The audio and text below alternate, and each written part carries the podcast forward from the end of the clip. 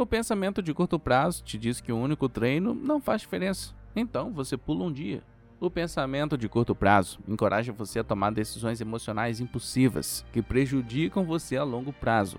Quanto mais decisões de curto prazo você toma, decisões baseadas na gratificação imediata, decisões baseadas na satisfação emocional rápida, mais você se afastará do caminho. É por isso que digo que você precisa prestar atenção. Você tem que observar cada segundo, porque esses segundos se transformam em minutos e minutos se transformam em horas, e horas se transformam em dias, e dias se transformam em anos. Você precisa vencer esses desafios do dia a dia para vencer a guerra. Você precisa sair da cama, você precisa correr, você precisa treinar, você precisa ler, estudar e praticar. E você precisa fazer coisas que não necessariamente deseja fazer. E eu sei que pode ser difícil. É por isso que as pessoas perdem a guerra. A luta diária é um desafio. Talvez você não queira lutar essa batalha, mas você precisa. Você precisa conhecer seus objetivos e precisa saber por que eles são importantes. Então você precisa se levantar, sair dessa maldita cama, largar o telefone, sair da zona de conforto macio e viciante e entrar na zona de combate onde você precisa lutar, onde você precisa ir com tudo. Você precisa estar atento. Você precisa estar em guarda.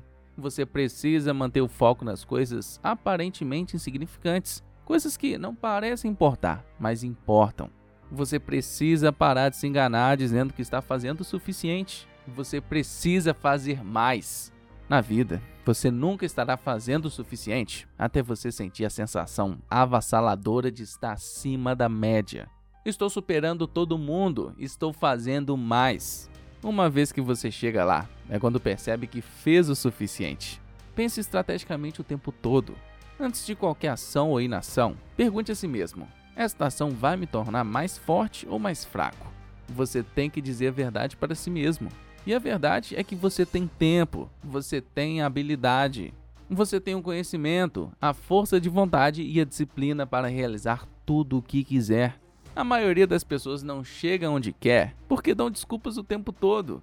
Elas dizem: Ah, esse negócio não está rendendo dinheiro suficiente, e desistem. Você tem que aprender a treinar sua mente com uma mentalidade inabalável. Você tem que aprender a buscar o desconforto. Você tem que se colocar em situações em que suas costas estão contra a parede. É aí que você vai lutar. Através da inspiração pela necessidade, você se tornará mais criativo do que nunca. Jogue-se de corpo e alma. Veja, a maioria das pessoas vai timidamente. Elas não dão tudo de si, não se concentram.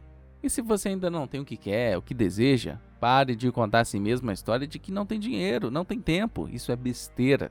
É porque você não se comprometeu o suficiente. Coloque-se em uma situação onde é perder ou ganhar. Nada de vou fazendo quando der, quando tiver tempo.